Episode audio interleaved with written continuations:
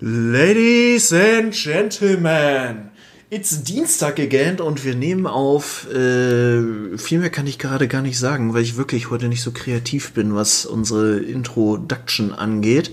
Mir bleibt nichts weiter zu sagen als einen wunderschönen guten Tag, guten Mittag, guten Abend äh, und äh, hallo Christian. Hallo Martin. Wunderschönen guten Abend. Ja, Abend sagt man schon. Ähm, schön. Es hat eine Woche voller schöner Erlebnisse, voller vielleicht auch nicht schöner Erlebnisse hinter uns. Ich bin gespannt, was du mir zu berichten hast. Wir haben ja gerade schon ein bisschen vorgequatscht. Es, es äh, sind wahrscheinlich schöne Dinge, vielleicht auch nicht schöne Dinge. Wir wissen es nicht. Es ist eine Überraschungssendung. Es ist so viel Unsicherheit, so viel Überraschung, Surprise. Ja, ähm, eigentlich war es eine krasse Woche irgendwie. Also ich bin jetzt im Urlaub, äh, quasi mein zweiter Urlaubstag heute. Äh, es ist ein komisches Gefühl aus diversen Gründen. Irgendwie merke ich immer mehr, dass äh, man Dinge im Alter äh, sehr ambivalent betrachten kann. Äh, und da finde ich mich im Moment sehr viel wieder. Aber äh, kurzer Rückblick zur letzten Folge. Ich habe jetzt die Tage nochmal in die letzte Folge reingehört.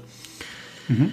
Alter Schwede, habe ich teilweise Blödsinn von mir gegeben. Und ich habe ja schon länger die Theorie, dass ich einfach so über 26, 27 Grad Außentemperatur, die wir hatten bei, bei der letzten Aufnahme, äh, funktioniert mein Gehirn einfach nicht richtig. Also das hat schon Schlaganfallqualität, was ich teilweise für Versprecher drin habe.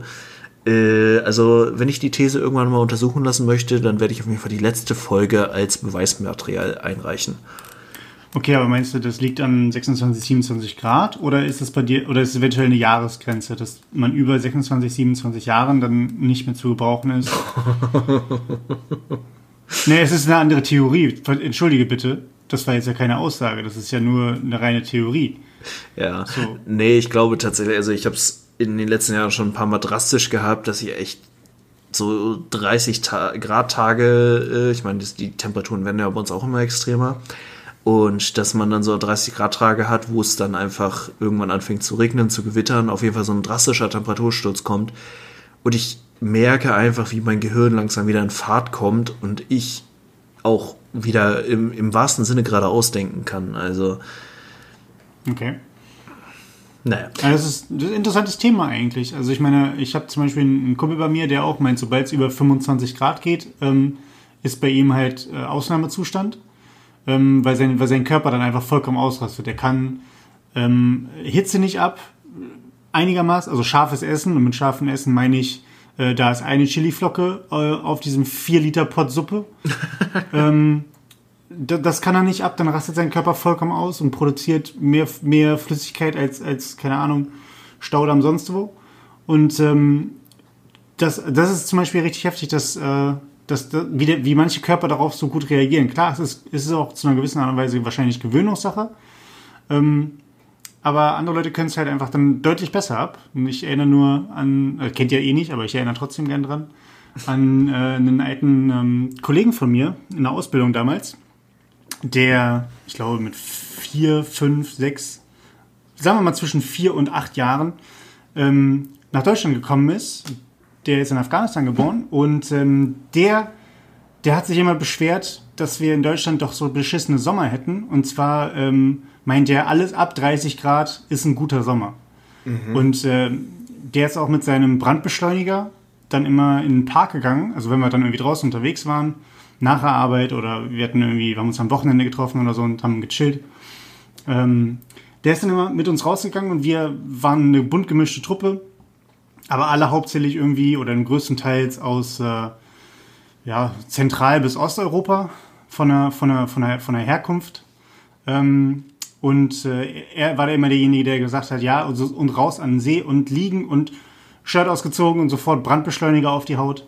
Ähm, und mit Brandbeschleuniger meine ich Olivenöl. Ah. Ähm, und dann hat er angefangen zu brutzeln. Und wir anderen waren dann immer so, ja, nee, vielleicht ein bisschen Sonnencreme und, ne? Und er direkt immer, scheiß auf Sonnencreme, das halte ich aus. Und äh, ja, das sind, äh, das sind so die beiden Extremen, die ich kenne. Ich war gerade schon sehr irritiert, was du mit Brandbeschleuniger meinst an der Stelle. Ja. Ja, das hat er liebevoll immer so genannt. Und das habe ich dann einfach auch übernommen. Ich finde es dann auch charmant. Ich selber mache es bei mir natürlich nicht. Ich glaube, ich würde Irgendwie wie der, wie der Vampir in äh, Ich einfach unverbesserlich, so einfach direkt zu Staub zerfallen. Ja. Ähm, ja, nee, mach ich nicht. Ja, ich glaube, bei mir ist es auch, äh, ich habe auf jeden Fall einen taktischen Fehler gemacht. Ich bin ja äh, eher einer von der schwereren Sorte und hatte jetzt zu Beginn der Corona-Zeit dann auch einfach mal gesagt, okay, was passiert, also ich wollte schon immer mal ausprobieren, was passiert, wenn ich wirklich viel esse, viel trainiere und äh, das mal über ein paar Monate mache. Das hat auch gut funktioniert. Ich habe ungefähr 8 Kilo draufgepackt. Ähm, aber es ist natürlich keine reine Muskelmasse in, in dem Sinne, sondern halt auch viel Dämmmaterial rundherum. Und da hätte ich dann ein bisschen früher wieder anfangen sollen, das, äh, mein, mein Gewicht runterzuschrauben, weil das kommt natürlich dann noch erschwerend hinzu. Ähm, muss man sich nichts vormachen, äh, so weit über 100 Kilo mit sich rumzuschleppen, ist einfach auch eine Belastung und gerade bei höheren Temperaturen ist es umso mehr belastend. Und ja, also da, da hätte ich dann einfach ein bisschen früher schon mal wieder anfangen sollen, mein, mein Gewicht runterzuschrauben und ja. Aber, aber es ist ja, ist ja gerade, ist ja gerade das Interessante, wenn du, wenn du im, im, trotzdem im sehr, sehr guten Training drin bist und jetzt nicht einfach nur so eine, so so eine, so eine Kraft-Session machst im Sinne von, ich mache jetzt hier mal meine 20 Minuten und dann äh, gehe ich nach Hause. Äh, 20 Minuten Bizep, Bizep Curls und dann äh, war das das heute mit meinem Training, sondern du machst ja auch wirklich eine längere Zeit und ähm, ein gutes Pensum, dass du halt auch Puls kriegst. Und das ist ja im Endeffekt, dass du die neben der Kraft auch die Kondition nebenbei aufbaust, wo ich eigentlich normalerweise denken würde, dass dann der Körper sich auch darauf einstellt. Mhm. Also auf, ne, also wenn du im Training bist, bist du in einer, in einer Belastungsphase, dein Körper kann einen höheren Puls tolerieren, ähm, wo es ja gar nicht darum geht, so wie ich es gelernt habe, kann ich vollkommen Blödsinn jetzt erzählen, aber dass es ja nicht darum geht, ähm, bei einer Belastung einen niedrigen Puls zu haben. Du kannst ja von mir aus einen, einen hohen Puls haben, aber dein Körper kommt halt mit den Pulsspitzen oder auch mit einer längeren Belastung eines durch einen hohen Puls besser klar, als wenn du jemanden hast wie mich zum Beispiel, der, keine Ahnung, wenn mein Puls einmal ein bisschen höher geht, äh, sagt mein Körper mir, okay, ich zähle runter, 3, 2, 1. Ähm, und dann, dann legst du dich bitte hin. So, das würde ich, hätte ich jetzt von meiner Seite aus gesehen, dass du dann damit, dass dein Körper damit das dann reduziert, beziehungsweise damit besser klarkommen würde, weil du im Training bist. Mhm. Ja. Egal, ob da jetzt ein bisschen Dämmmaterial drumherum ist, meine ich. Ne? Ja, aber es ist, also ich glaube, das ist einfach eine Temperaturgeschichte. Ähm, ich habe auch vor zwei Jahren das letzte Mal beim B2-Run hier in Hannover mitgemacht und das war auch so ein richtig krasser Tag. Also hatten wir über 30 Grad. Äh, ich müsste zu der Zeit so irgendwas um die 118 Kilo gewogen haben oder so. Also ich war da auch schon relativ schwer. Ähm, und da habe ich so richtig gemerkt, mein Körper ist heiß gelaufen. So in einer prallen Sonne, die mhm. sieben Kilometer laufen, ohne groß. Also ich, ich bin so in meinem normalen Sportpensum im Training gewesen, aber hatte jetzt kein explizites Lauftraining.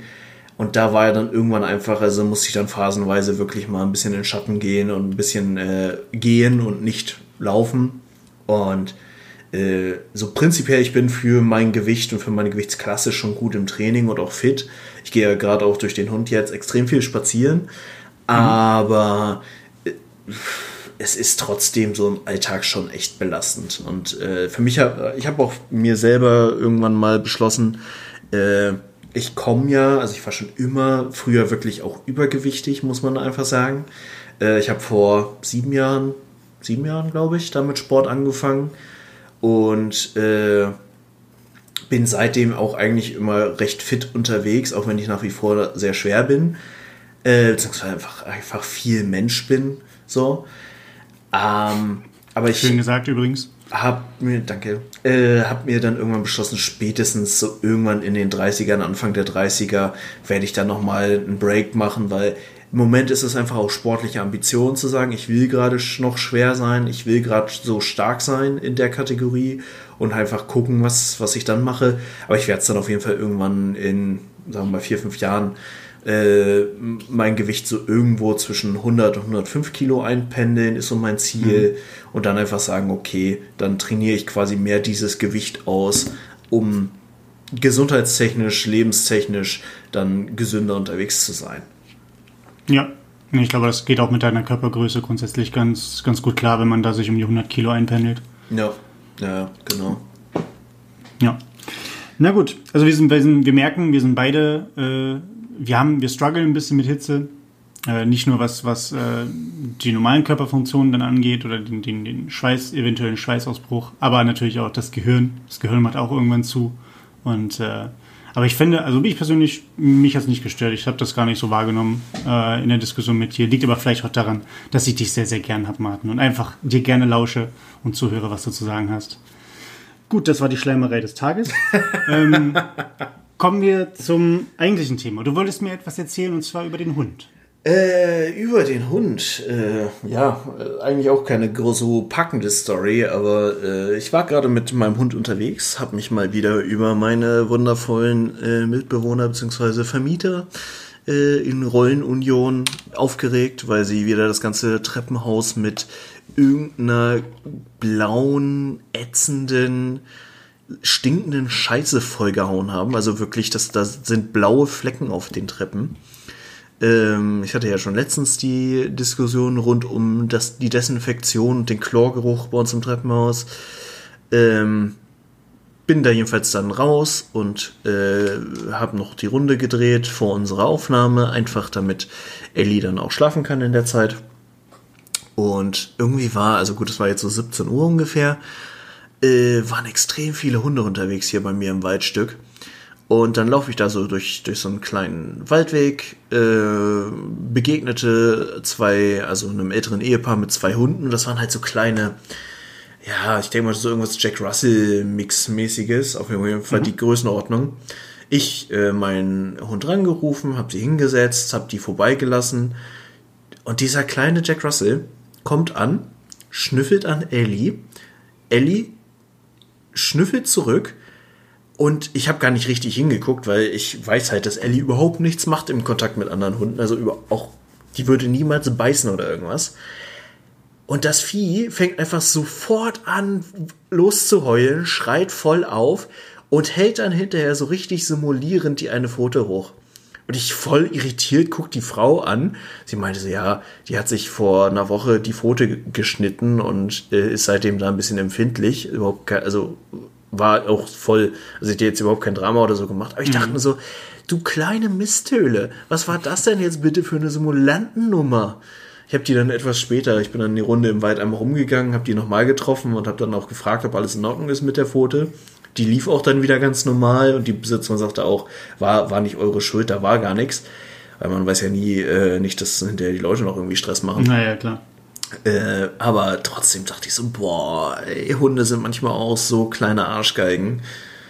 Also der Jack Russell war im Endeffekt einfach der, ähm, der Inbegriff eines Fußballspielers nur in Hundeform. Ja, ja, kann man so sagen. Also okay. äh, Neymar könnte da schon echt sich was von abgucken. Ja, oder wie der, wie der eine, auch wir waren das, ähm, jetzt ist Fußballwissen wieder. Vor Jahren hat, stand in den, in den News, dass ein Fußballspieler eine Infektion bekommen hat, weil er sich äh, beim Rasieren hat er sich geschnitten und hat eine Infektion bekommen und also nicht Infektion, er musste ins Krankenhaus und äh, keine Ahnung, Antibiotika und was auch immer, was da alles reingepumpt wird, sondern er hat sich geschnitten und eine kleine Infektion bekommen, das heißt, er hatte irgendwie einen blauen Fleck drumherum oder so. Naja, zwei Spieler ausgesessen und danach konnte er wieder richtig schön weitermachen. Und das war so, wo ich mir auch dachte, ja, ja, ja, und in der Zeit hat er mehr Geld verdient als ich in meinem ganzen Leben. Das, das muss man auch erstmal als Fußballspieler können. Aber natürlich ist es immer wichtig, auch das, äh, das zu schützen, was man, äh, was, was, womit man sein Geld verdient. Ne? Ich meine, bei JLo war es der Hintern. Ähm, er, ernsthaft, das hast du mitbekriegt, mitgekriegt, oder? Dass sie eine Versicherung ihren, dafür hatte, ja. Ja, genau. Und bei, ich meine, bei den Fußballspielern ist es, sind es ja höchstwahrscheinlich die, die, die, die Beine, beziehungsweise Knöchel, Füße, was auch immer. Ähm, ja, aber hat sich selbst geschnitten. Und, oh, äh, Gab es da nicht mal so eine ganz, also das irgendwo habe ich es auch mal in einem Podcast gehört, wahrscheinlich im Podcast so einen richtigen Namen oder so. Äh, Gab es nicht mal so irgendwie einen spanischen Torhüter oder so? Also, nagel mich nicht Soll auf den mal gegeben haben, fest, ja. Äh, der sich beim Rasieren ist dem irgendwie das Aftershave runtergefallen und der hat sich dran geschnitten, ist deswegen nicht aufgestellt worden beim äh, bei, bei dem Turnier, wo es war, WM oder EM, und wurde danach quasi ersetzt, einfach weil er nie wieder an seine alte Form rangekommen ist. Also so richtig bitter. So richtig bitter.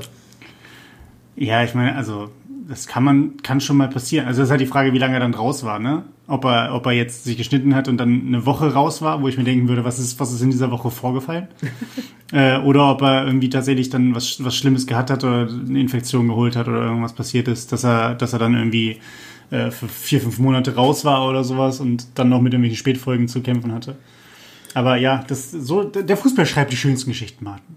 Ja. So ein toller Sport und wir sind überhaupt keine Fans. Ja, obwohl ich sagen muss, ähm, ich hatte jetzt mit, mit, einem Kumpel von uns geschrieben ähm, und äh, wir haben uns beide sehr, sehr darüber gefreut und dass der HSV weiterhin in der zweiten Liga bleibt. Ähm, wenn jetzt noch Werder Bremen runtergeht durch die Relegation, dann haben wir im Endeffekt drei Nordclubs, und zwar den HSV, Hannover 96 und Werder Bremen in der zweiten Liga. Und äh, Wolfsburg wäre der einzige, in Anführungszeichen, Nordverein, der in der ersten Liga spielen würde. Wie mhm. traurig wäre das denn? In welcher Liga ist ein Braunschweig gerade? Dritte? Vierte? Dritte, glaube ich. Mhm. Okay. Nee, ja. Äh, ich hab's irgendwie nur so am Rande mitbekommen, dass alle irgendwie den HSV gerade wieder runterputzen und die sich auch selber wieder sehr scheiße finden. Aber ja, äh, ja also der einzige Verein, mit dem ich irgendeine Form von Beziehung habe, ist halt Werder Bremen, einfach weil das so der nächste Verein an meiner Heimat dran war und jeder war irgendwie Bremen-Fan und irgendwie, mhm. irgendwie ist diese Mannschaft ja auch sympathisch. Also Bremen ist ja so, Geht, ne? so, ein, so ein Ding, wo die meisten Leute wenig gegen haben oder so. Kommt mir zumindest immer so vor. Ähm, ja gut, alle, alle, die drumherum liegen, ne? Ich glaube, sonst, je weiter der Verein weg ist, desto egaler ist es wahrscheinlich. Aber ich meine, alles, was irgendwie äh, Niedersachsen, Hamburg und an der Küste oben liegt, ich glaube, das ist schon. Die mögen sich ja alle irgendwie untereinander nicht. Ob es dann gerechtfertigt ist oder nicht, dieser, dieser Fanhass untereinander oder diese. Ja. Äh, naja, diese negative Liebe, sagen wir mal so. Ja, lass uns nicht zu sehr über Fußball reden. Nee, lass uns nicht äh, über dafür, Fußball dass wir beide echt, also ich muss sagen, ich finde Fußball so unfassbar irrelevant. Äh, es gibt so viel geilere Sportarten, äh, von daher sollten wir da auch nicht zu viel Zeit rein investieren. Äh, cooles Thema. Ich war am Sonntag im Otterzentrum. Oh mein Gott, du bist mein Held. Sag mir bitte, dass du Fotos gemacht hast. Natürlich habe ich Fotos gemacht. Alter, ich Otter, möchte sie alle haben. Ich möchte Otter sie alle sind haben. die geilsten Tiere überhaupt, Alter. Die ich habe noch keine so Fotos chillig. bekommen, Martin. Ich habe noch keine Fotos bekommen. Schickst du sie mir bitte jetzt? bitte. Oh ja. Ähm, ja, man, Otter sind richtig geile Tiere. Aber erzähl, wie war's? Alter, es ist geil. Also muss man wirklich sagen, Otter sind schon die, die mega chilligen Tiere. Ähm, für alle, die es nicht wissen, es gibt in, wie heißt das, das Kaff? Hankensbüttel, glaube ich, äh, gibt es das Otterzentrum. Ist halt wirklich äh, alles, was Otter und Konsorten sind, also auch Dachse und Marder und äh, Fun Fact, wusstest du, ich habe schon wieder vergessen gehabt, dass Marder auf Englisch Marten heißt? Nein, aber oh mein Gott, du lieferst mir Material, Mann. Ja, ja ich hätte es okay. vielleicht nicht erwähnen sollen, aber ich musste sehr, selber wieder schmunzeln. Ähm, nee, aber das äh, Otterzentrum Hankensbüttel auf jeden Fall zu empfehlen. Im Moment mit einem kleinen Aber, denn sie füttern gerade nicht zu äh, regelmäßigen Zeiten während der Besucherzeiten. Äh, einfach um Menschen Das ist gute Information, ja, okay. Ja, einfach um Menschentrauben zu verhindern wegen Corona. Ähm, ja, ja, klar. Das ist der Hintergrund und von daher muss man ein bisschen Glück haben, dass man die wunderschönen Tiere da sehen kann. Wir hatten bei einem der Otterbecken echt Glück, dass die zufällig tatsächlich gerade gefüttert wurden und dann haben wir da wirklich zwei Otter in voller Pracht und Schönheit gesehen. Die sind so geil. Die sind so. Haben die, haben die Händchen geil. gehalten? Nee, sie haben, haben sich äh, im Gehege verteilt und haben das Futter zusammengesucht und sehr elegant gefressen. Ähm, also wirklich, wirklich der Shit. Otter sind richtig geil. Ich folge auch einfach nur noch Otter-Meme-Seiten und Otter-Seiten auf Instagram. Es macht mich glücklich, es bereichert mein Leben. An der Stelle Shoutout an äh, meine wundervolle Midlife-Crisis-Gruppe, mit der ich da war. Äh, es hat unfassbar viel Spaß gemacht. Okay, also ja gut, dass man den, dass man den Ortern auf Instagram folgt. Ich habe jetzt ein paar Mal schon gesehen, dass natürlich auch irgendwelche Leute die als Haustiere halten und dann mit denen irgendwelche Ausflüge machen und ähm, das sind meistens irgendwelche Asiaten, so wie ich das mitbekomme. Fer Fernostasiaten, um das mal zu spezifizieren.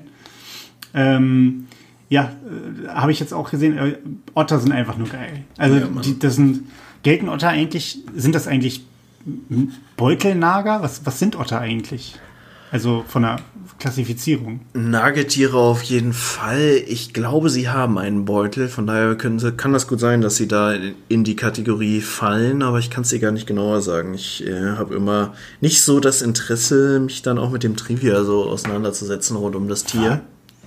Haben sie das nicht erzählt? Also, dass, dass, die, dass, die, dass die Otter einen Beutel haben, das weiß ich definitiv, weil da haben die nämlich äh, einen äh, Stein ja immer drin. Ja, ihren Lieblingsstein. Ein, einen Lieblingsstein, genau. Und deswegen, aber es ist halt die Frage, sind das, also, ich weiß nicht, gibt es äh, Beutelsäuger gibt es ja, dann, dann gibt es Leute, die außerhalb des Beutels gesäugt werden.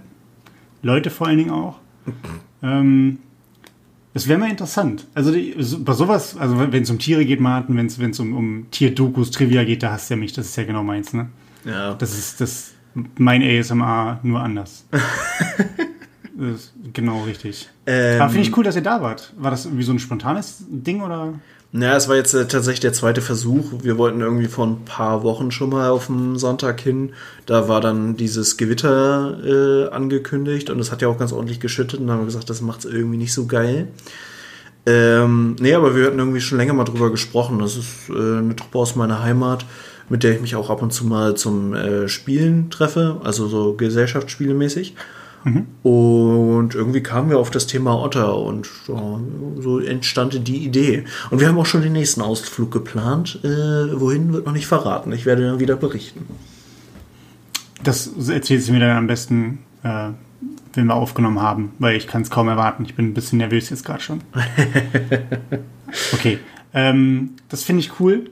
Ähm, aber das Thema Tiere ist ja, also da könnten wir, glaube ich, eine, eine komplett eigene Sendung draus machen. Ne? Also ja. Tiertrivia und, und Fakten und äh, Hörensagen, Dinge, wo ich noch nicht nachgeguckt habe, ob sie wirklich wahr sind, wo ich aber auch denke, die Geschichten sind so geil, die erzähle ich einfach nur eins zu eins weiter. Ähm, so stille Post-Style. Ich glaube, da machen wir noch mal eine extra Sendung draus. Ne? Ich glaube, das sprengt jetzt, würde jetzt den Rahmen vielleicht auch ein bisschen sprengen. Ja, ich bin ja auch äh, gesegnet mit meiner, oder sagen wir mal privilegiert mit meiner Herkunft, was Tiere angeht. Ähm, einfach weil so ein Tierarzthaushalt auch mit sich bringt, dass man da immer irgendwelche fancy Tiere hat. Äh, von daher werde ich meinen Eltern auch mal die Idee pitchen, dass man doch mal einen Otter zu unserer, unserem heimischen Tierbestand äh, ergänzen könnte. Ist, kollidiert er nicht mit äh, euren Fischen? Ja, habe ich auch schon so drüber nachgedacht. Also der Teich wäre halt ideal, aber Fische und Schildkröten könnten ein bisschen schwierig werden in Kombination mit einem Otter. Ist die Frage, ob die Fische, obwohl Otter sind, sind jetzt ja nicht riesig, aber die können, die Fische, die ihr habt, ich glaube, die können sie schon holen. Die sind nicht, nicht groß genug. Die werden jetzt kein, kein, ja. kein, kein Schwertfisch oder sowas reißen, die Otter, aber die Dinge, die ihr habt, schon. Ja, zumindest bis auf die großen Kois vielleicht, aber man, man unterschätzt das. Ich finde das übrigens sehr geil. Die haben überall in dem Otterpark äh, halt Schilder wegen Corona und Abstand und so. Und da ist die Maßgabe zwei Otterlängen Abstand. Denn ein Otter ist ungefähr einen Meter lang. Oh, was? So lang? Ja. Okay, ich hätte die äh. jetzt tatsächlich so aus dem Gehirn kleiner geschätzt, aus dem Kopf. Ja, krass. Ja gut, mit dem, mit, dem, mit dem Schwanz, wenn sie sich wirklich lang machen würden, aber die laufen ja die ganze Zeit irgendwie, sind irgendwie ein bisschen gebückt oder beziehungsweise gekrümmt unterwegs. Mhm. Ein Meter, ja, das ist schon nicht verkehrt. Zwei Otter äh, übereinander und hast einen Basketballspieler. also, so komplett, das wäre schon cool. Oh, apropos Basketball. Ich habe vorhin The Last Dance zu Ende geguckt, also die Michael Jordan-Doku auf Netflix. Und was ist deine Meinung? Wie fandest du es? Mega gut. Also ist schon richtig geil produziert, das Ding. Ähm, mhm. Wir hatten, glaube ich, ganz am Anfang mal drüber gesprochen, ja. dass das schon auch ein bisschen easy Content für Netflix ist, jetzt trotz Corona und wenig Produktionsmöglichkeiten halt Dokus aus altem Material zu drehen. Aber ist schon geil. Also auch von der, vom Storytelling her richtig nice produziert und ja, Michael Jordan ist halt schon wirklich ein krasser Dude. Ja, zumal das ja auch nur eine Saison ist, ne? Also sie, sie haben ja jetzt, das ja jetzt nicht sein Lebenswerk, sondern es ist ja quasi nur die eine Saison bei den Bulls, ja, die sie da nee, abgebildet nee. haben. Ähm, sie, Im Grunde haben sie also die kompletten acht dominierenden Jahre der Bulls äh, immer im, im Zeitsprung zur letzten Saison dargestellt und auch so die ganzen Spieler, die quasi da mit dabei waren, neben Michael Jordan. Achso, ich dachte, also ich habe es noch nicht, noch nicht gesehen. Ich dachte, das wäre wär quasi nur die letzte Saison, die sie äh, von vorne bis hinten durchgehen. Natürlich immer mit irgendwelchen Sprüngen oder mit irgendwelchen Verweisen. Aber, na gut. Das wusste ich nicht. Das ist hm, interessant.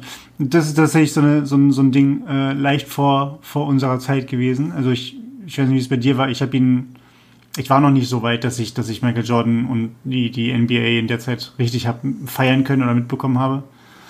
Ähm, bin tatsächlich irgendwie ein paar Jährchen danach gekommen. Das ist wie, wie beim Wrestling, weißt du, so den, mhm. den Undertaker, den Aufstieg nicht miterlebt. Ähm, dann halt irgendwie äh, zum, zum Wrestling gekommen, wenn, wenn, wenn, der, wenn der Undertaker irgendwie äh, 20 and 0 steht. Ähm, und ja, es war ein bisschen vor meiner Zeit, aber na klar, das, das, äh, das Phänomen Michael Jordan ist unbestreitbar. Also ja, es war einfach. Kennt, glaube ich, jede Sau, ne? Der Typ war einfach so super omnipräsent in unserer Jugend. Also, es war einfach so eine Gesetzmäßigkeit. Wenn man über Basketball gesprochen hat, dann hat man über Michael Jordan gesprochen. Und wo es mich ja auch rückblickend äh, voll erwischt hat, war Space Jam, der Film, den er produziert mhm. hat. Da soll jetzt ein zweiter kommen, ne? Ja, ja, ja. habe ich auch irgendwie mitgekriegt. Mit LeBron James jetzt natürlich. Ähm, ich glaube tatsächlich, dass der nicht funktionieren wird, weil diese, diese Magie, diese, dieses Eintauchen oder das Vermischen von, von diesen Looney Tunes mit mhm. so einem Charakter wie Michael Jordan. Und da waren ja nicht, war ja nicht nur er, sondern die, die Gegenspieler waren ja auch extrem, extrem große Stars. Ich weiß nicht, das habe ich damals als Kind, als ich das geguckt habe, gar nicht gemerkt. Ähm, aber das waren halt auch schon so Top, Top 10, Top 20 Spieler in der damaligen Zeit ja. die da einfach mitgespielt haben und die, die, deren Kräfte da ja geraubt wurden. Aber geiler Film.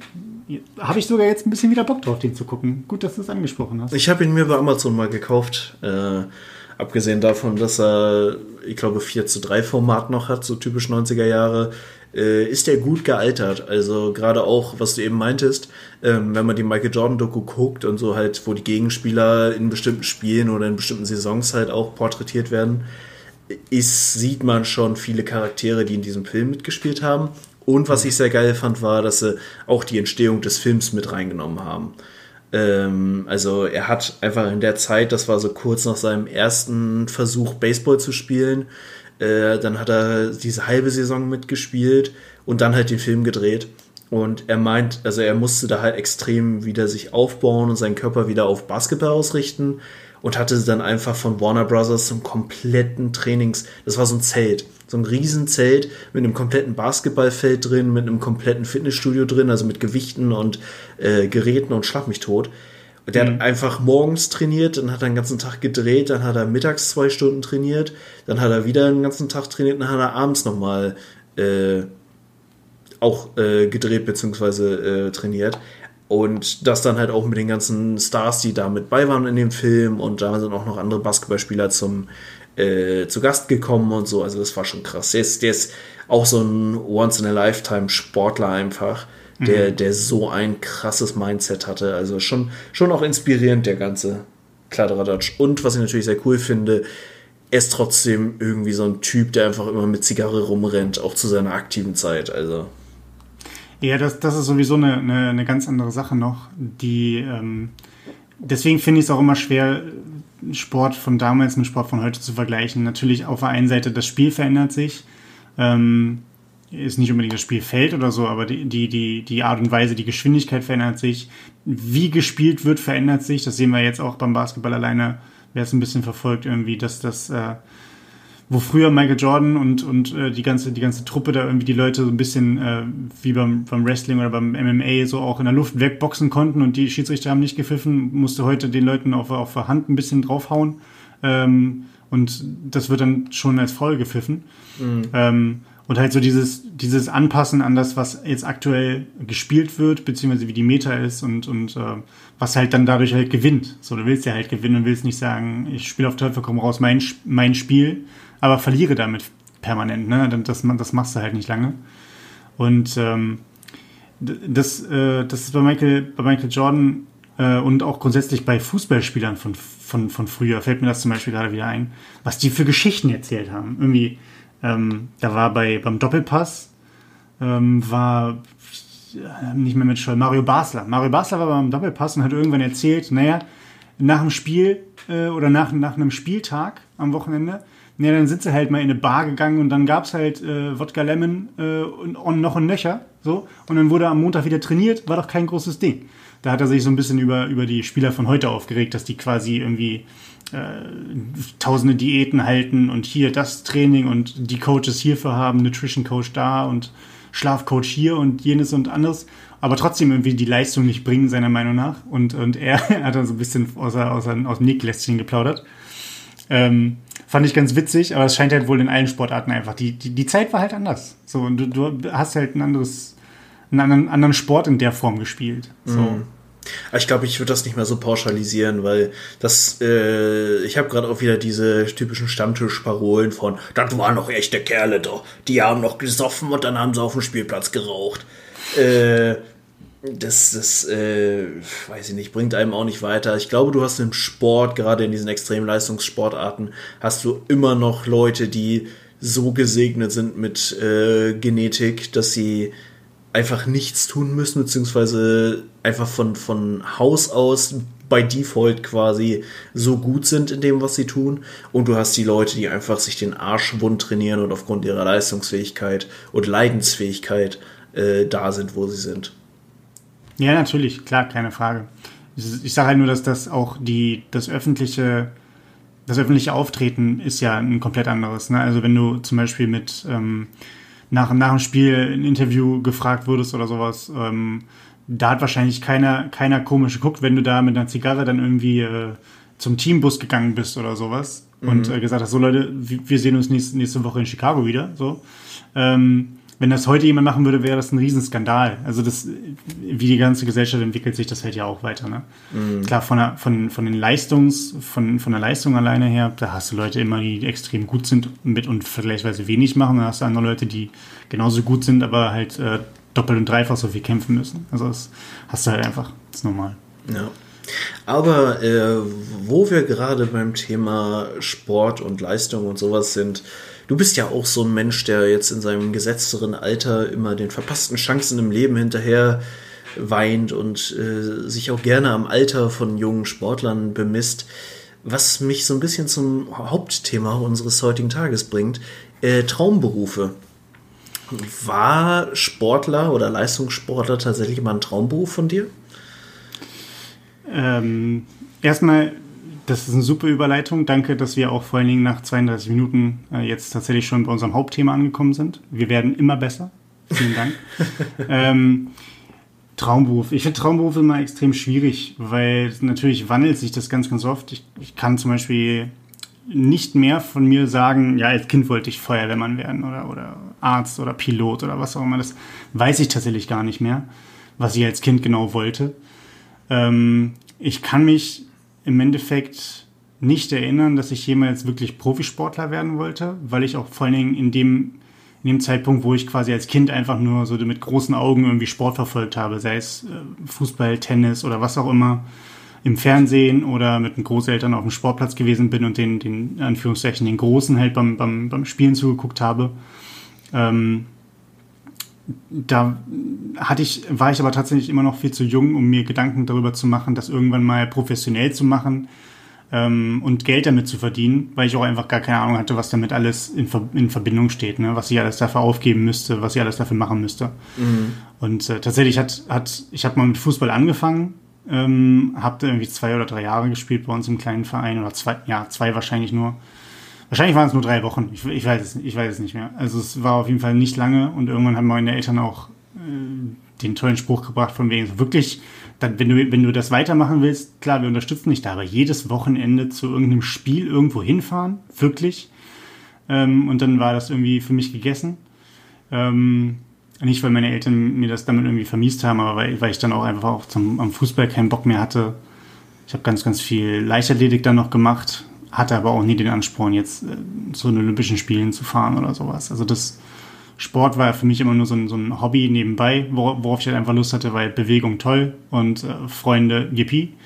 Es war eine gute, gute Verbindung, weil wir auch alle noch im Freundeskreis dann natürlich zusammen im, im Leichtathletikverein waren.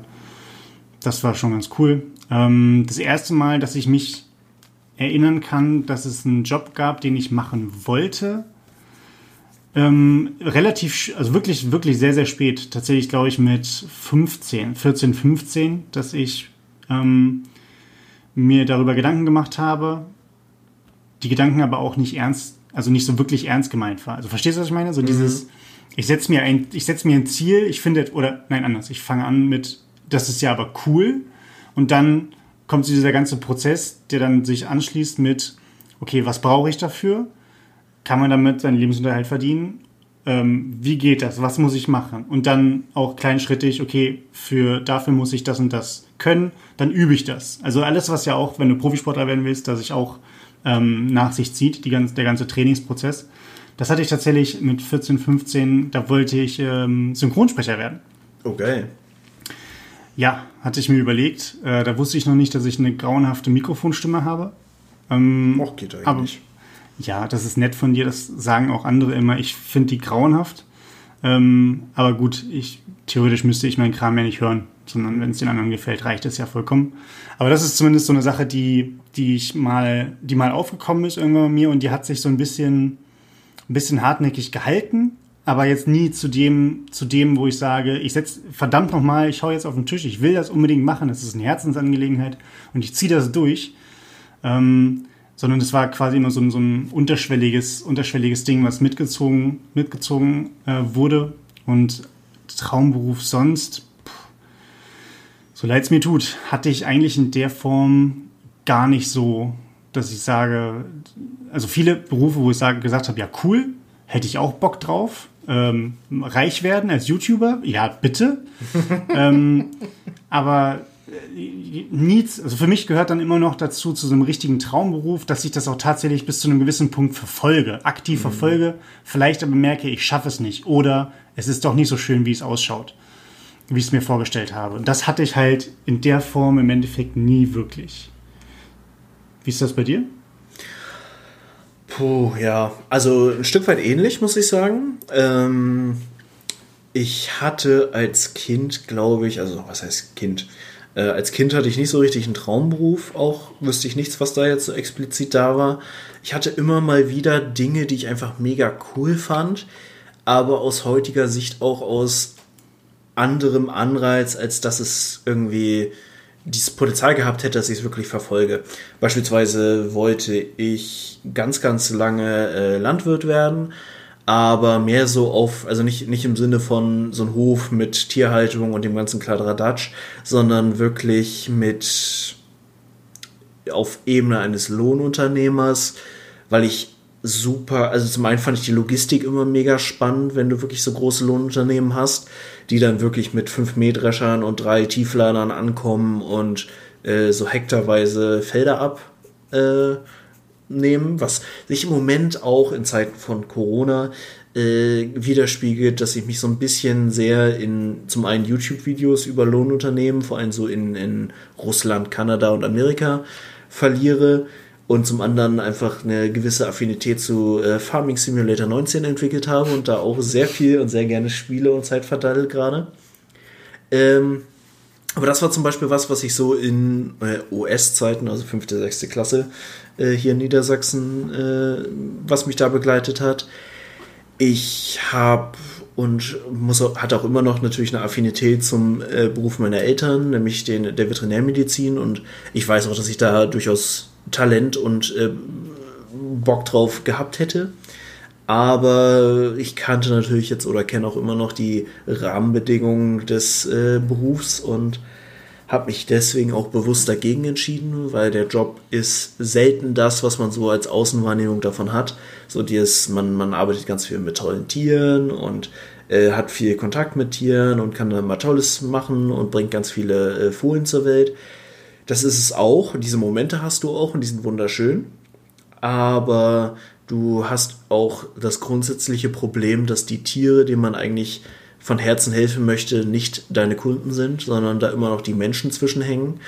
Und wenn du einfach Menschen hast, die dusselig sind und die sich der Behandlung verweigern, hast du in der Regel wenig Handhabe. Das ist ja. ein großen, großer Punkt dabei.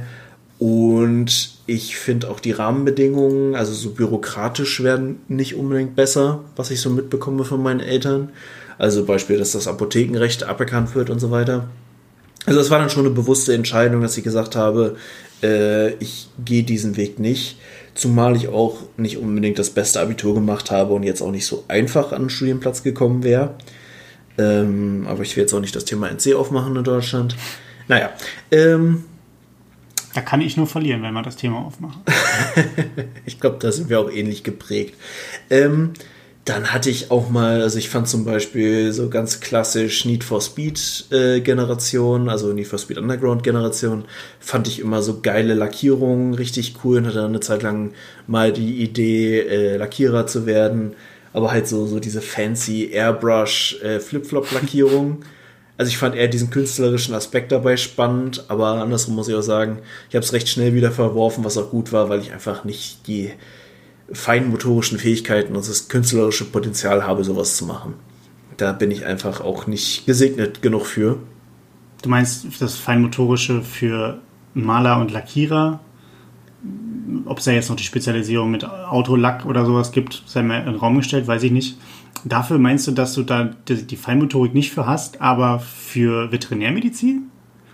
Äh, ja, tatsächlich. Ähm, also so Stichwort Operation und so, äh, da hätte ich schon durchaus Talent für.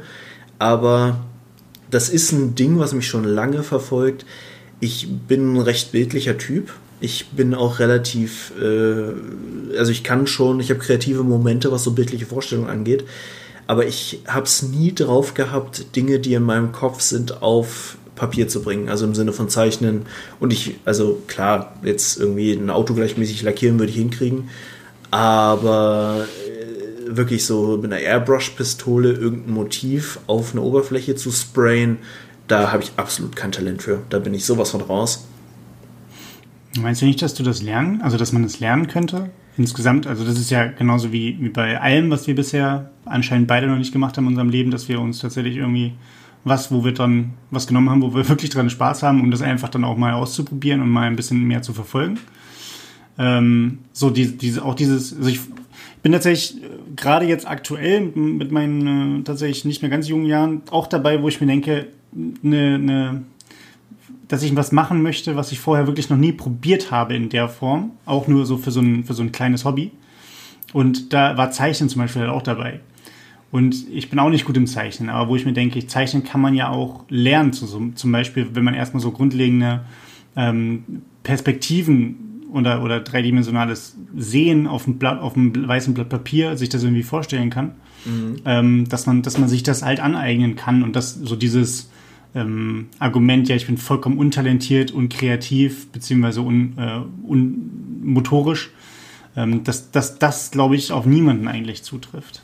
Mhm. Hoffe ich zumindest bei mir so ein bisschen ich glaube, wenn irgendwann mal die Technik so weit ist, dass man irgendwie so ein, so ein Gehirn-Connect zu Animationssoftware direkt machen kann, ohne dass man quasi den Umweg über die Hände machen muss, bin ich dann auch wieder mehr dabei. Aber wirklich so das klassische Zeichnen war schon immer eine Totgeburt bei mir. Also, und da, vielleicht ist das auch so ein, so ein grundlegendes Ding bei mir. Ich investiere in Dinge, wo ich nicht schnell Fortschritt sehe. Ich liebe es, neue Dinge zu lernen. Also, das ist wirklich was, was mich auch schon seit Jahren begleitet. Ich mache unfassbar gern einfach neue Sachen, weil ich diese, wenn man was Neues lernt, hat man so eine steile Lernkurve. Und das mhm. Gefühl finde ich super befriedigend das projiziere ich inzwischen auch auf ganz viele Bereiche, dass ich da einfach mich gerne in neue Bereiche eindenke und das hilft mir auch beruflich sehr, dass ich da so vielseitig interessiert bin. Ähm, aber wirklich lange Lernkurven, wo ich für, für minimalen Fortschritt viel Zeit investieren muss, da bin ich nicht der Typ für. Das, äh, da, das, also auch so Geschichten wie jetzt äh, Gitarre spielen. Ich habe das immer gern gemacht und ich habe das auch okay gemacht im Sinne von äh, Lieder nachspielen. Ich glaube, da haben wir auch schon mal drüber gesprochen hier. Ja. Ähm, aber wirklich dieses mich da so über Stunden jeden Tag reinsetzen, dass ich dann irgendwann auf ein Niveau komme, dass ich auch so sicher darin bin, da irgendwas nach draußen hin mitzumachen, hatte ich nie. Okay. Also du brauchst relativ großes ähm, Erfolgserlebnis am Anfang direkt, um weiterzumachen. Ja. Ja, okay, das, das, das sehe ich aber tatsächlich auch bei mir. Beziehungsweise glaube ich, das, das geht vielen so, dass so dieser, dieser wirkliche Biss natürlich aber auch erst kommt, wenn man, wenn man Erfolge sieht. Ne? Also wenn du jetzt irgendwie was probierst und nach, keine Ahnung, dann einem Monat probierst du jeden Tag irgendwie was zu machen und du siehst, dass du nicht besser wirst, unabhängig jetzt von der äh, persö vom persönlichen Anspruch. Weil wenn es nach einem persönlichen Anspruch geht, glaube ich, äh, gibt es ganz, ganz viele Leute, die äh, dann natürlich sagen, ne, ich verbessere mich ja halt nicht, das sieht immer noch scheiße aus, was ich hier fabriziere. Mhm. Ähm, wobei natürlich ein neutraler Beobachter, Beobachterin drauf guckt und sich denkt, Alter, vergleich mal Tag 1 bis Tag 30. Ähm, aber das, das ist, glaube ich, auch eine Sache, die, die dann in der, in, der, in der Psyche von einem selbst ankommen muss, dass so ein Prozess natürlich fließend ist und das ist wie bei allen Sachen, du brauchst, du brauchst Fehler, du brauchst ähm, Übung und du musst es immer wiederholen, wiederholen. Und dann kommt, glaube ich, auch irgendwann dieser Kreativitätspunkt, dieser Kreativitätsfaktor. Der, also ich merke das, merke das bei mir, wenn ich mich zu Kreativität versuche zu zwingen, habe ich dir, bevor wir aufgenommen haben, erzählt, ähm, drei, zwei Tage nach der Arbeit gesessen und gegrübelt, drei Zeilen geschrieben und dann gab es ähm, irgendwie im letzten Urlaub zwei Tage, wo ich irgendwie sechs Seiten runtergeballert habe. Also das, mhm. Äh, das ist teilweise, also meine Strategie vor allen Dingen ist halt immer, dass ich laut mit mir selber rede. Mhm. Ich, ich, ich sage mir Dinge vor. Ich, mein Plan ist jetzt noch, dass ich mir hier so, eine, so ein riesiges Whiteboard hinhänge, dass ich wenigstens so eine, so eine große Mindmap noch machen kann, um, um ein bisschen mehr noch die Verbindung von Personen zueinander in einer, in einer Geschichte ähm, äh, zu, zu skizzieren. Aber grundsätzlich, äh, bei mir super, funktioniert das super gut, kreativ zu sein, wenn ich mit mir selber reden kann. Ähm, da muss ich nochmal eine, eine Lösung finden, wie ich eventuell sogar noch Sachen nebenbei am besten noch aufnehme. Mhm. Ähm, weil ich versuche die dann immer sofort niederzuschreiben und dann denke ich mir, wie war denn jetzt nochmal der eine Satz, diese zehn Minuten, die du jetzt gerade schwadroniert hast. Ähm, aber da werde ich auch eine Lösung finden. Ja, äh, ich finde aber, bei mir war das auch immer so ein Ding des Selbstbewusstseins, muss ich auch sagen. Also ich bin auch, ich habe so im Studium erst das Selbstbewusstsein generell im Leben, was ich heute habe, äh, mir erarbeitet. Und das war auch ein langer Weg. Und ich hatte als Kind, also in meiner Jugend generell nie so dieses Gefühl, was ich heute habe, so, ich kann das zwar nicht, aber ich kann es lernen. Das kam sehr spät erst bei mir und ich glaube, das war auch ein Faktor, warum ich, äh, da kommt ja das äh, Studium bei uns auch ein bisschen dazu, berufliche Sozialisation und Traumberufe. Traumberufe sind ja immer die Berufe, die man auch irgendwie als erreichbar empfindet. Und die, die da habe ich lange Zeit auch wirklich äh, sehr niedrig gestapelt, was ich mir selber zugetraut habe. Ähm, und letztlich meine Berufsfindung kam mir dann auch, hat sich so ein bisschen aus der Situation ergeben. Ähm, wie war das bei dir eigentlich? Äh, also ich weiß, du hast ja nach dem Abi eine Ausbildung gemacht, wenn ich es gerade richtig genau. auf dem Schirm habe. Genau. Was genau ist da eigentlich schiefgelaufen mit deiner Ausbildungswahl? ähm, ja gut, mein, mein Prozess, das war tatsächlich so, ich hatte, ähm, ich war so ein kleines nerdiges Kellerkind halt auch so. Ich hatte halt irgendwie, klar, Freunde, man ist irgendwie ein bisschen zum zum Sport gegangen, ein bisschen rausgegangen in der Abi-Zeit, aber was dann halt auch der Fall ist, man trifft sich halt viel mit Freunden und hängt halt irgendwie ab, sonst wird irgendwie ein bisschen gezockt. Und ähm, das war es dann so von einer, von einer richtigen Freizeitgestaltung. Ähm, von daher, als dann die Frage kam ähm, von meinem Vater, die so sehr gern gestellte Frage von wegen so, was willst du denn mit deinem Leben eigentlich mal anfangen, Junge? Und ähm, was kannst du denn gut? Woran hast du denn Spaß? Was kann man denn eventuell studieren oder halt eine Ausbildung machen? Und ähm, da war meine Antwort darauf immer entweder ein Schulterzucken oder halt ein, keine Ahnung, und weggehen. Ähm, und von daher war das bei mir so, ähm, irgendwann haben wir uns tatsächlich mal mit der Familie einfach komplett hingesetzt, meine Eltern und ich, und wir haben einfach mal Tacheles geredet und dann, ähm, meine beiden Eltern ähm, kommen halt aus dem, ähm, außer, aus dem Ausbildungsbereich. Das heißt, also mein Vater ist Ausbilder, meine, meine Mutter hat auch eine Ausbildung gemacht und äh, hat auch viel mit, mit Azubis zu tun gehabt bei sich im, bei sich im Laden. Und ähm, deswegen war es dann so, ja Christian, ganz ehrlich, wenn du nicht weißt, was du studieren willst, mach eine Ausbildung. So. Und äh, da war es dann aber auch so, naja, aber was will ich denn als Ausbildung machen? Und mhm. für mich kam dann, so wie es bei dir mit der, mit der Feinmotorik war, das habe ich erstmal irgendwie links liegen lassen und habe mir gedacht, naja, handwerklich Papa im Keller irgendwie über der Schulter gucken, hast, hast du jetzt äh, von klein auf irgendwie gemacht, aber selber wirklich aktiv was gemacht, war jetzt auch nicht wirklich viel. Und dann war klar, okay, ich mache was Kaufmännisches und äh, habe mich dann durch die Bank beworben. Also ich, ob Immobilienkauf, Kaufmann, ähm, Bankkaufmann, Bürokaufmann, alles. Alles, was irgendwie, was mir unter die, die äh, Finger gekommen ist an Bewerbungen, habe ich rausgeballert. Mhm. Habe dann tatsächlich auch viel geschrieben. Ich, also für manche Leute ist das wahrscheinlich gar nichts, für andere Leute ist es super viel. Ich glaube, irgendwie so um die 45 bis 50 ähm, Bewerbungen geschrieben. Äh, dann den ganzen normalen Prozess, Bewerbungsgespräche gehabt, äh, Absagen gekriegt, äh, deprimiert gewesen. Äh, kann nicht so schwer sein, mit, mit einem Abitur eine Ausbildung zu bekommen, auch wenn ich ein absolut bescheidenes Abitur gemacht habe. Und äh, ja, dann war es halt so, äh, irgendwann hatte ich halt meine Zusage von meinem Arbeitgeber bei der Bank und ähm, ja, habe dann die Ausbildung einfach angefangen, habe gesagt, fuck it, ich mache das jetzt einfach ähm, es wird schon irgendwie gut werden, hatte immer noch im Kopf die ganze Zeit, naja, du kannst theoretisch ja auch abbrechen, falls es dir überhaupt nicht gefällt. Ähm, aber ich habe von zu Hause so ein bisschen dieses, ähm, wenn du es anfängst und über einen gewissen Punkt hinaus bist, dann ziehst du es einfach durch. Mhm. Und ähm, klar, der wäre jetzt wahrscheinlich nicht nach drei Monaten, nach der Probezeit gewesen, aber so, mir hat es von Anfang an einigermaßen gut gefallen. Die Ausbildung war absoluter Hammer, ähm, auch ganz, ganz stark getragen durch ähm, durch die Azubi-Kollegen. Das war eine richtig, richtig, richtig tolle Zeit, die ich nicht missen will.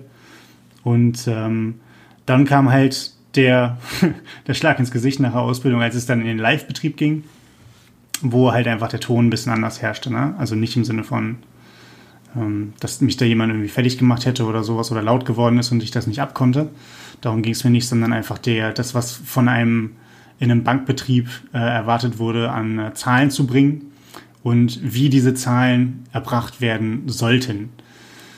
Ähm, und da wurden dementsprechend natürlich dann die Leute gefeiert, die auf Teufel komm raus die Zahlen gebracht haben. Wie ist ja egal, da wird drüber hinweggeguckt. Und das war ein moralisches Dilemma, was ich mit mir nicht vereinbaren konnte. So zu arbeiten. Es hat mir immer weniger Spaß gemacht, sodass mhm. ich irgendwann nach anderthalb Jahren die Reißleine gezogen habe. Also die Ausbildung zweieinhalb Jahre und dann einen Vertrag gekriegt und dann nochmal anderthalb Jahre abgerissen obwohl ich eigentlich schon direkt nach der Ausbildung die ersten zwei, drei Monate gemerkt habe, das ist alles für einen Eimer. Ähm, aber das war so tatsächlich auch Eltern immer gesagt, so, ah, so schlimm, so schlimm ist es doch bestimmt nicht. Keine Ahnung, kommen wieder bessere Zeiten. So dieses, was, was Eltern halt irgendwie versuchen, ähm, einen aufzubauen. Und irgendwann hatte ich dann einfach auch den Mut, einfach zu sagen, nee, scheiß drauf, ich, ich will das nicht mehr, ich will, ich will hier raus. Und äh, ja, dann habe ich ja die Reißleine gezogen. Und dann war im Endeffekt Studium, ja gut, was kannst du machen? Und dann ähm, habe ich mir gedacht, gut, ich war in der Ausbildung und auch nach der Ausbildung auch mit, mit Azubis unterwegs in der Jugendausbildendenvertretung. Und äh, ja, bin dann im Endeffekt äh, bei der Soziologie gelandet und hatte im Endeffekt vor, so eine Mischung aus ähm, Sozialwissenschaften und wollte irgendwie ein bisschen BWL mit einfließen lassen. Also dieses ganz wirtschaftliche Denken wollte ich nicht ganz ähm, ad acta legen. Ähm, Gut, so mit Nebenfächern, das ist dann natürlich nur die Oberfläche, an der man kratzen kann. Aber ich glaube, mittlerweile hat sich das dann auch jetzt mit dem Masterstudium dann relativ gut gelegt. Und jetzt aktuell bin ich sehr zufrieden mit dem, wo ich rausgekommen bin. Ähm, und jetzt muss ich natürlich nur gucken, wie es jetzt insgesamt weitergeht. So, ne? Also da, wo ich aktuell arbeite, ich bin relativ zufrieden. Na, ich kann mir aber auch durchaus vorstellen, ähm, irgendwie mal in eine andere Richtung zu gehen. Also das ich glaube, da steht mir, steht mir das relativ offen. Mhm. Auch, zum, auch zum Thema insgesamt pers persönliche Entwicklung, ähm, was man machen will. Und ob ich jetzt im nächsten Monat, keine Ahnung, irgendwelche Elche in Norwegen fotografiere ähm, und das dann auf Instagram hochlade und damit mehr Geld verdiene, dann sei es so. Ne? Ist jetzt auch nicht mein Problem. Ähm, ja, jetzt habe ich ganz, ganz lange geredet. Das war jetzt kurzer, kurzer Abriss über Christians Lebenslauf. ähm, ja, ja, ich, ich also, finde es aber auch spannend. Also, das, was du so gesagt hast, ähm, habe ich für mich auch gelernt, das Umfeld, in dem man arbeitet, ist enorm wichtig. Und wenn man dann eben A, mit, dem, mit der Ausbildung erstmal zufrieden ist und auch mit den Leuten sich gut arrangiert, das darf man nicht unterschätzen, wie wertvoll das ist, was das für eine Rolle spielt. Und dann auch letztlich die Erfahrung zu machen, dass man irgendwo nicht reinpasst, beziehungsweise das auch nicht ewig ignorieren kann, dass man unzufrieden ist mit dem Umfeld und den Rahmenbedingungen, unter denen man arbeitet. Das sind alles so Dinge, die man auch wirklich lernen muss. Also da kann man auch, können Leute einen zwar darauf vorbereiten oder irgendwie auch sagen, hier, das, das würde dich nicht ewig glücklich machen, aber das sind, glaube ich, auch Erfahrungen, die man für sich selber machen muss, wie man eben mit solchen Dingen umgeht. Ja, ja, sowas lernst du halt auch nicht in der Schule. Ne? Also die Schule, finde ich, bereitet eher einen sowieso nicht auf das Leben danach richtig vor, also gerade mhm. wenn sie in die Ausbildung ja, geht. Absolut. Ähm, und halt auch vor allen Dingen mit sowas wie, ähm, also es ist schwer natürlich, Leute darauf vorzubereiten, aber sowas wie, wie, wie, wie verhält man sich, wie, wie, wie sollte man sich vor allen Dingen auch fühlen, wenn man eine Kündigung einreicht oder sowas. Also ich bin da rausgegangen wie Rocky, weißt du? Also so, Hände hoch. Äh, ich hätte am liebsten irgendwie dem, dem Typen noch den Finger gezeigt, weil das auch so eine Erleichterung in dem Moment war, weil alles natürlich anderthalb Jahre sich angestaut hatte. Und äh, es war ein schönes Gefühl, aber auch grundsätzlich dachte ich mir dann so, ja, der, also der kann da ja auch nichts für, ne? Also der ist jetzt hier der, der Dummi, der jetzt meine, meine Kündigung entgegennehmen muss. Der hat mir gar nichts getan. So, also auch grundsätzlich dieses, dieses Verhalten, da wächst man halt überall rein und das ist ähm, klar, man wünscht sich irgendwie ein bisschen, also ich habe mir immer so ein bisschen Vorbereitung darauf gewünscht, ähm, aber auf der anderen Seite ist, ist die Methode ähm, ins kalte Wasser schmeißen manchmal auch gar nicht schlimm. Weil wenn man, wenn man nicht ganz auf den Kopf gefallen ist, ähm, reitet man sich auch nicht komplett in die, in die, in die Scheiße rein. Ne? Also mhm. ich hätte da, wie gesagt, auch reingehen können, mit beiden Mittelfingern erhoben und sagen können, Sie können mich mal, Sir, und raus. Ähm, aber das machst du halt, machst du halt an sich nicht, wenn die, wenn das Elternhaus bzw. die, die Kinderstube einigermaßen im Lot war. Ja. Und ähm, ja, guck mal, aber hättest du ja. damals äh, den, den ganzen Auftritt noch ein bisschen dramatisiert und das Ganze gefilmt, äh, hättest du schon deinen ersten viralen Hit als YouTuber haben können.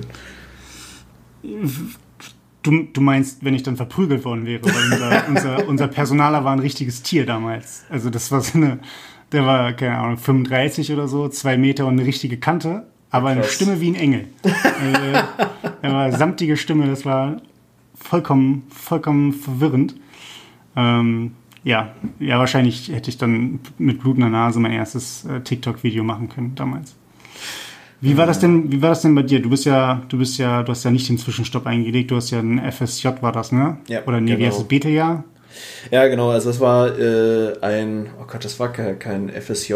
Das war die erste, das erste Jahr. Ach, ein BFD, ein Bundesfreiwilligendienst. Ah, der BFD. Das war der, das erste Jahr, wo das Konzept quasi möglich war als Ersatz und Nachfolger des Zivildienstes.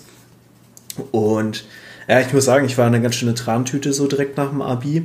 Auch wenn man sich rückblickend natürlich schön redet, aber im Grunde habe ich erstmal das ganze Abi und so in Ruhe vor mich hingemacht und dann war es irgendwie Mai, Juni.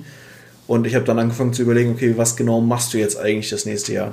Mir war einfach nur klar, dass ich nicht irgendwas direkt wieder lernen will, das heißt, äh, ich habe damals auch immer meiner Familie gesagt und meine Eltern haben das äh, zum Glück auch so voll akzeptiert. Nur die restliche Familie hat ein bisschen skeptisch geguckt. Dass ich gesagt habe, ich brauche mal ein Jahr Pause für mein Gehirn.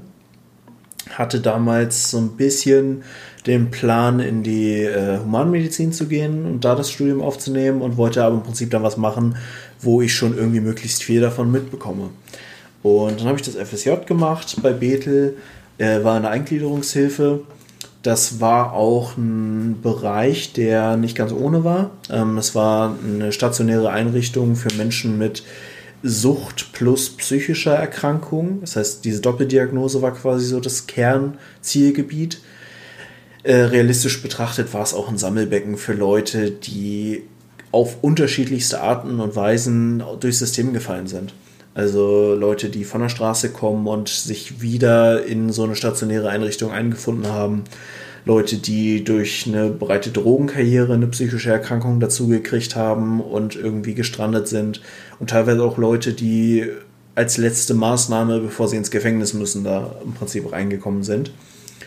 Äh, ich erinnere mich auch noch sehr gut an das Bewerbungsgespräch. Da war ich dann damals in Bielefeld. Und der Typ, mit dem ich das geführt habe, hat Jahre vorher auch ähm, in dem Haus genau gearbeitet, wo ich war.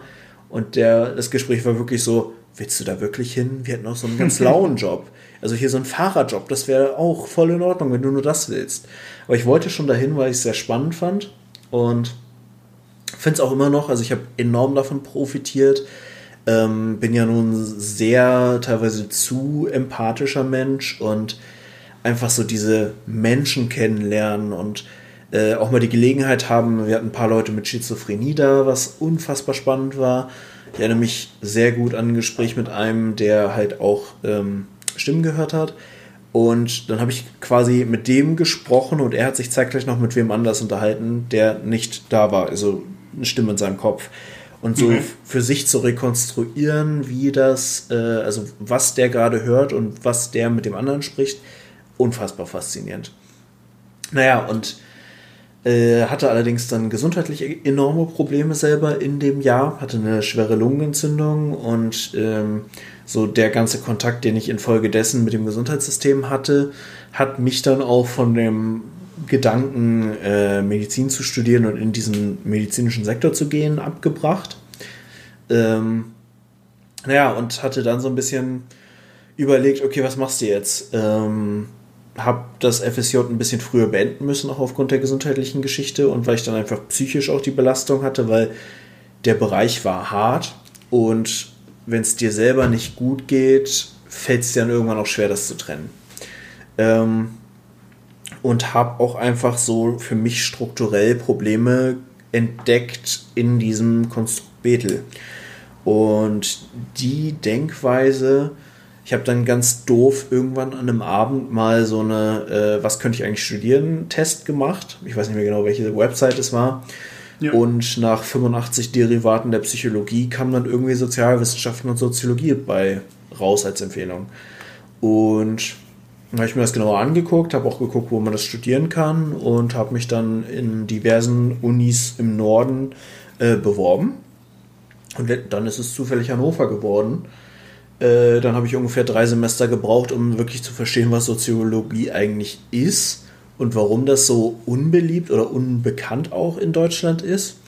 Aber ich muss sagen, in meinem Denken und meiner durchaus auch analytischen Denkweise habe ich in, in der Soziologie eine sehr gute Sprache gefunden, um Dinge zu erklären, die äh, vorher irgendwie unstrukturiert in meinem Kopf waren. Und habe dann halt irgendwie mich auch Richtung Arbeits- und Sozi... Äh, Quatsch, wie hieß denn das? Arbeits- und Wirtschaftspädagogik? Genau, ja, nee, nicht die Berufs- und Wirtschaftspädagogik, sondern die Arbeits- und äh, Arbeitssoziologie. Arbeits- und Organisationssoziologie. Das ist das, was genau. ich gesucht habe. Äh, das war so das, worauf ich mich auch spezialisiert habe. Bin dann auch auf dem wirtschaftlichen äh, Zweig sehr gelandet, wie du. Also, wir haben uns auch äh, kennengelernt in dem Studium, daher kennen wir uns. Und Ach so, daher kenne ich sie. Okay. Äh, falls du dich erinnerst, äh, ja, ja warst auch einer der ersten, mit denen ich mich unterhalten habe in dem Studium, bei der Begrüßungswoche. Ja, wir waren Dreiergespann mit Niklas, glaube ich, ne? Ja, exakt. Das war ja. direkt der erste Tag. Ah, long time ago. Auch schon wieder acht Jahre alter. Naja, und ähm, dann habe ich so irgendwie übers Studium und auch über diverse äh, Seminare, ich habe äh, hier damals noch mit Leibniz Basen gemacht. Äh, heute heißt es, glaube ich, mit Leibniz in dem Beruf, weil Balsen geklagt hat. ähm, und äh, das habe ich gemacht und habe da dann so für mich entdeckt, dass ich dieses Setting in Wochenendseminaren wirklich über einen langen Zeitraum äh, so Personalentwicklungsmaßnahmen zu machen und so diese Seminare zu begleiten und zu gestalten. Dies, dieses Setting fand ich geil, weil ich einfach für mich entdeckt habe, da ist so eine ganz bestimmte Energie im Raum, wenn man mit einer Gruppe wirklich strukturiert an etwas arbeitet. Und das wollte ich halt auch. Und dann wurde halt Personalentwicklung dann immer interessanter für mich. Habe dann so ein paar Praktika und Nebenjobs und so in dem Bereich gemacht. Hatte da auch einfach sehr Glück mit den Stationen, die ich durchlaufen habe. Und ja, so ist dann letztlich auch der Gedanke des Masters gekommen, den wir zusammen gemacht haben. Ähm, und so in dem Bereich bin ich ja heute auch gelandet, auch äh, wenn ich inzwischen sehr generalistisch als Personaler arbeite, kann man sagen. Zumindest in meiner jetzigen Stelle äh, bin ich doch in vielen Bereichen sehr spezialisiert und finde auch so Thema Digitalisierung und Prozessoptimierung immer spannender und im Prinzip, wie man mit heutigen Möglichkeiten auch einfach so Tätigkeiten effektiver gestalten kann. Und auch letztlich so digitaler Kulturwandel ist, ist was, was mich sehr interessiert. Und ich denke mal, in die Bereiche wird es dann auch immer tiefer reingehen mit den Jahren. Das sind so die Ziele, die ich auch habe. Ähm, Finde aber auch, also ich hatte auch schon immer was für Marketing über, was ich, äh, wo ich gerne eigentlich auch nochmal reinschnuppern wollte, explizit. Mhm. Ähm, aber so durch Personalmarketing und solche Themen, die ich mir eben auch mit reingezogen habe, auch in meiner Stelle, ähm, habe ich diesen Aspekt halt mit drin. Und ich hänge halt ja. auch super gerne mit den Marketingkollegen ab. Grüße an der Stelle. Ja, die sind immer richtig cool. Das sind quasi die coolen Kids. Ähm, das sind die Footballspieler in der Highschool. Und jetzt müssen wir uns nur noch überlegen, wer die Nerds sind oder die, die Bücherwürmer. Ähm, die äh, hier äh, die, die, die Abrechnung, die Leute, die die Abrechnung machen, das Controlling. Oh, das Controlling sind die Nerds. Die mag niemand. Ähm, aber apropos mögen. Ähm, mir gefiel dieser eine Spruch, den du gerade gebracht hast, und zwar, dass du, ähm, also es hat mich zumindest auf, zum Weiterdenken animiert, und zwar, dass du den Test gemacht hast, welches Studium äh, zu, zu, dir passt. Mhm. Ähm, ich weiß nicht, hattest du, hattet ihr damals in der, in der Schule auch so einen Besuch bei, bei der Agentur für Arbeit? Oh ja, äh, oh. das war eine absolute Katastrophe. Das heißt, habt ihr dann auch wahrscheinlich so diesen Test gemacht an den, an den Computern, die da waren, ne? mit von wegen so, arbeitest du gerne draußen? Ja. Äh, magst du Tiere? Ja, dann werd doch bitte draußen Tier. ähm, ich weiß, also äh, wir haben ja mal ein Seminar mit einem äh, Dozenten gemacht, der genau dazu gesagt hat, dass das volkswirtschaftlich eine Riesenkatastrophe war, diese Tests, weil das, also falls Leute sich daran erinnern, bei uns war das dieses Planetensystem damals, dass man dann irgendwie ein paar Fragen beantwortet hat und dann äh, Planeten zugeordnet gekriegt hat und dann musste man sich da durchklicken und irgendwann kamen Berufe raus. Und der Dozent sagte dann damals, dass die Dinge halt mehr dem Bedarf des Marktes wiedergespiegelt haben, ja. als das, was man letztlich äh, wirklich an Stärken hatte und machen wollte. Ich weiß, bei mir kam äh, Türsteher raus. Oh. LKW-Fahrer okay. und irgendwas. Ach ja, äh, das muss man sagen, war gar nicht so super weit weg aus heutiger Sicht. Ähm, Sozialpädagoge. Okay. Gut, äh, wäre doch noch eine Möglichkeit zum Umschulen, oder? Also ich meine, wenn du sagst, du bist beim, beim, beim äh, Farm Simulator oder beim Landwirtschaftssimulator, bist du viel unterwegs, da fährst du Traktoren. Die sind auch nicht so weit von äh, Trucks entfernt. Also ja. Sonst könnte ich dir auch noch den, den äh, pass auf, kaufe ich dir bei Steam, Euro Truck Simulator. Kriegst du als Geschenk. Herzlichen Glückwunsch zum Geburtstag. Danke, danke. Äh, ist noch Gerne ein bisschen hin. Ist das jetzt vorträglich oder nachträglich? Ich meine, wir sind ja gerade genau vermittelt zwischen meinen Geburtstagen quasi. Beides. Gut gerettet. Ja. Ähm, ja. hast du das Ding auch gemacht damals eigentlich? Wir sind ja, äh, auch wenn man es immer nicht glaubt, aber wir sind ja doch grob ein Alter. Ganz grob. äh, tatsächlich, tatsächlich dieses, dieses äh, Planet, planet-beruf.de oder so hieß der, hieß der, hieß, glaube ich, diese Seite. Ähm, die habe ich immer nur ähm, den Kids quasi bei, beigebracht, dass sie da mal drauf gucken sollen in meiner Nebentätigkeit neben dem Studium, da wo ich dann die Potenzialanalyse mit den, mit den ähm, Sieb- bis Achtklässlern gemacht habe. Mhm. Ich selber hatte das aber nicht. Wir waren an, an so Automaten, die waren, die waren halt wirklich wie so ein relativ stumpfer Katalog aufgebaut. Also, dass man einfach wirklich sich durchgeklickt hat durch so einen einfachen Fragebogen und dann ohne Scheiß sowas wie, äh, arbeiten Sie gerne draußen? Ja, nein, kreuzen Sie an. Ähm, mögen Sie Tiere? Äh, würden Sie sich gerne, würden Sie sich selbst als handwerklich begabt einstufen? Also das waren, das war richtig dumm konzipiert halt einfach. Ähm, und da kamen halt Sachen raus, die, die, keine Ahnung, total bescheuert waren. Also irgendwie, ich weiß gar nicht mehr, was bei, was bei mir rauskam. Ich weiß nur, dass bei, bei einem Kumpel, der halt äh, auch gar keinen Bock drauf hatte, jetzt da zu sein und wollte eigentlich schon nach Hause WoW spielen, ähm, der sich da irgendwie durchgeklickt hat.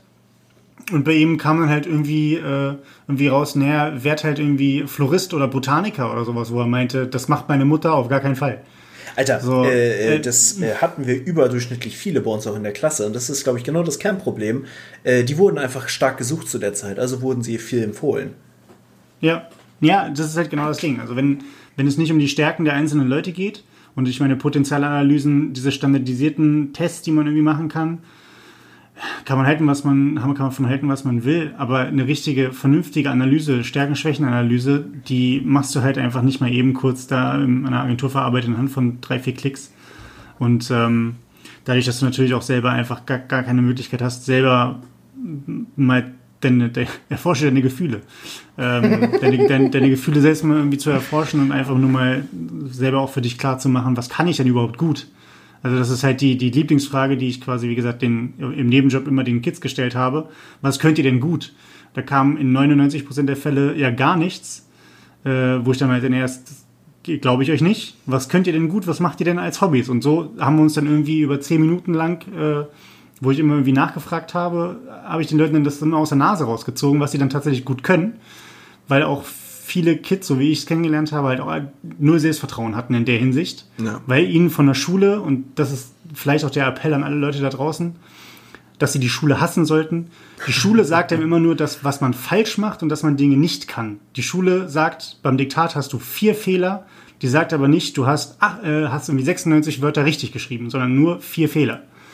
Und ähm, das zieht halt auch Leute ganz, ganz stark runter, weil es nicht darauf äh, oder oft nicht darauf abzielt, Stärken herauszuheben, sondern Defizite aufzuzeigen. Und dann zu hoffen, dass die Kinder von selbst dran arbeiten. Ähm, zumindest hatte ich so das Gefühl, immer mit den, mit den Kids, mit denen ich gearbeitet habe. Und die waren immer extrem begeistert, wenn sie dann nach den drei Tagen rausgegangen sind und gemerkt haben, äh, Mama, ich habe Stärken, ich kann etwas gut. Ja. Ähm, bisschen traurig, aber auch schön dann das gehabt zu haben, beziehungsweise mit, mitbekommen zu haben. Ähm, aber ich glaube, so, so ging es uns beiden tatsächlich auch. Also dass so, dass man das hätte irgendwie selber noch so ein bisschen besser herausarbeiten können oder man hätte das nochmal von jemand anders als der Mama, die sowieso einen immer toll findet, ähm, gesagt bekommen. Ja, es ist auch, ähm, also ich habe die gleiche Erfahrung gemacht. Ich habe letztes Jahr über eine Schulkooperation meiner Firma äh, Bewerbungstrainings gegeben in Gymnasialklassen. Ich glaube, die waren Elfte. Ähm, und da haben wir es halt auch so ein bisschen versucht. Das waren halt nur drei Stunden jeweils auf dem Montagnachmittag, äh, nachdem die einen vollen Schultag hatten. Dann kannst du dir ja vorstellen, wie gut das lief teilweise. Aber ich muss sagen, dafür, ähm, auch weil wir es, glaube ich, ganz gut hingekriegt haben, das äh, gut zu äh, konzipieren, das Ganze, lief es noch sehr okay und wir hatten meistens die Aufmerksamkeit. Aber wir haben halt auch immer versucht, so zu sagen, okay, schaut mal ein bisschen drauf, auch welche Tätigkeit könnt ihr euch vorstellen und nicht nur, welchen Beruf wollt ihr ergreifen. Weil ja. nur weil ich gerne mit Farbe spiele, bin ich kein guter Maler, sondern ich muss mir halt auch schon drüber bewusst sein, was ist die eigentliche Tätigkeit, die ich dann damit mache. Und ja. das ist auch ein, ein sehr langwieriger Prozess und äh, ich finde es schwierig, dass auch Gymnasien, also zu unserer Zeit gab es das gar nicht. Ich weiß auch meine Schule, wir hatten mal so Infotage, aber mehr kam da gar nicht, äh, so mitten in der Provinz. Ähm, und ich habe nie eine Universität oder so von innen gesehen zu meiner Schulzeit, trotz Gymnasium. Ähm, und heutzutage ist ja Berufsorientierung eine Querschnittsaufgabe der Lehrer. Yeah. Und das ist schwierig. Also ähm, habe ich auch noch im Kopf, da würde ich eigentlich gerne irgendwie was dran machen, so nebenbei aber das, die Pläne sind leider gerade ein bisschen auf Eis. Aber nichtsdestoweniger, ähm, da sich wirklich auch mal die Zeit zu nehmen und so eine Potenzialanalyse mitzumachen und ich finde, so zwei, drei Tage sollten es auch wirklich schon sein, ähm, ist auf jeden Fall zu empfehlen. Da auch mal zu gucken, Volkshochschulen haben sowas teilweise mit drin, äh, bestimmte Bildungsträger bieten sowas an. Ja. Also ähm, es hilft auch einfach, sich da mal ein bisschen in die Diskussion zu begeben und äh, nicht nur die Eigenwahrnehmung auf den Beruf zu projizieren, sondern sich auch eben, strukturierter mal Gedanken zu, zu machen. Ja. Das finde ich ist äh, ein super, super Schlusswort, das du da gebracht hast. Ich möchte nur noch ein, ein kleines äh, Foreshadowing äh, für, die, für die nächste Sitzung geben. Ähm, ich habe mir jetzt nebenbei aufgeschrieben, dass du diese, dieses, diesen Test gemacht hast, diesen, äh, welches Studium passt zu mir und wir jetzt gerade da die ganze Zeit drüber gesprochen haben, wie dumm diese Tests doch teilweise sind. Ich würde tatsächlich gerne einen anderen Test vorschlagen, den wir beide durchgehen und das Ergebnis quasi in der nächsten Folge präsentieren. Und zwar, ähm, wo, in welches, in welches der vier Häuser würde dich der magische Hut aus Harry Potter packen? Uh, ähm, fancy. Ich würde das gerne auch für mich einfach einmal klarstellen, ob ich ein Hufflepuff bin oder nicht. Denn niemand möchte ein Hufflepuff sein. Und dann können wir nächste Woche einfach mal sagen, hier Überraschung, so und so schaut's aus. Und dann wird das entweder ein guter Stream oder ich bin die ganze Zeit einfach sauer. ja, ich bin gespannt. Äh, Finde ich eine gute Idee. Machen wir. Müssen wir uns nur auf einen Test einigen. Ähm, und um die letzte Folge da auch nochmal aufzugreifen, ich bin natürlich der Aufgabe nachgekommen und habe mir kein ganzes Album, aber so drei, vier Songs. Übrigens auch, äh, ich habe tatsächlich Empfehlungen gekriegt aus der Community, welche Capital Bra Songs ich mir anhören soll. Oh. Äh, ich muss sagen, vielleicht lag es an der Hitze, weil da war es auch noch sehr warm und mein Kopf war sehr zermartert, aber muss schon sagen, die haben schon einen ganz geilen Vibe, die Songs. Äh, kann man schon mal machen. Kommt für mich noch nicht an Apache ran. Apache ist für mich immer noch der König des, der guten Stimmung. Äh, zumindest in dem Musikgenre. Aber ja, ich habe es mir angetan. Ich kannte tatsächlich keinen einzigen der Songs vorher. Ähm, ich werde es auch nicht wiederholen, mir jetzt Sachen anzuhören, aber äh, ich, ich bin der Aufgabe nachgekommen. Das ist gut. Ich finde es schön, dass du den, den Mut hattest, dich der Aufgabe zu stellen. Ähm, vielleicht kommen ja in Zukunft noch weitere Inspirationen von uns, aber natürlich auch gerne von unseren Zuhörern und Zuhörerinnen. Ähm, in dem Sinne, wir freuen uns auf die nächste Folge. Wir haben ein bisschen was vorbereitet. Wir machen unsere Hausaufgaben. Wir wünschen euch eine schöne Woche. See ya. Adios.